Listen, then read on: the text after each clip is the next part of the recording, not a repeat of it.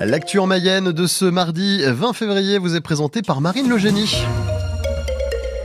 Le choc à Montpellier après un féminicide en pleine rue cet après-midi devant le tribunal judiciaire. Un homme a tué sa compagne de 66 ans. Le procureur vient tout juste de donner des précisions, Pierre en parent. Les faits se sont produits sur le parvis du tribunal judiciaire de Montpellier, à l'extérieur du tribunal.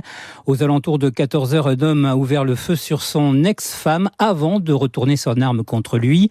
L'auteur du coup de feu avait 72 ans, la victime 66 ans. Le couple était divorcé depuis 2016. Ils étaient convoqués cet après-midi pour régler les suites matérielles et financières de leur divorce. Ils vivaient à Castelnau-le-Lez, dans la banlieue de Montpellier. L'homme pratiquait le tir sportif.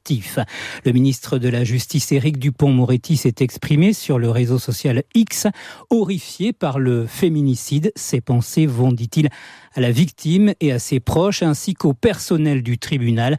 Sur place, une cellule psychologique est activée. Pierre en parent pour euh, France Bleu. Plusieurs rendez-vous importants cette semaine pour les agriculteurs, avec d'abord une réunion à l'Elysée cet après-midi. Emmanuel Macron reçoit la FNSEA et les jeunes agriculteurs avant l'ouverture du Salon de l'agriculture samedi. Demain matin, Gabriel Attal, le Premier ministre, donne une conférence de presse et doit faire des annonces.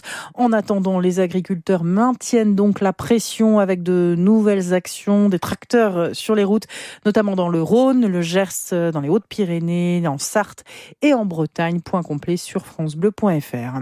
Des enseignants en colère après l'agression d'une de leurs collègues. Aucun cours n'est assuré aujourd'hui au lycée Potier d'Orléans.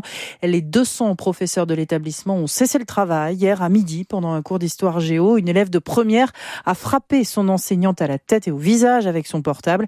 La lycéenne mise en cause n'a jamais fait parler d'elle avant, exclue à titre temporaire. Elle passera en conseil de discipline après les vacances. Les cours devraient reprendre demain.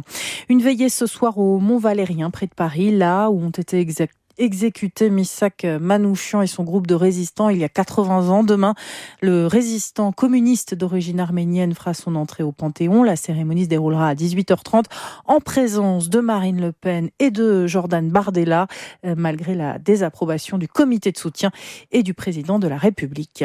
La France demande une enquête indépendante sur la mort de l'opposant russe Navalny, dont elle tient les autorités russes pour pleinement responsables. La mère d'Alexei Navalny demande de son côté que son corps soit restituer sans délai.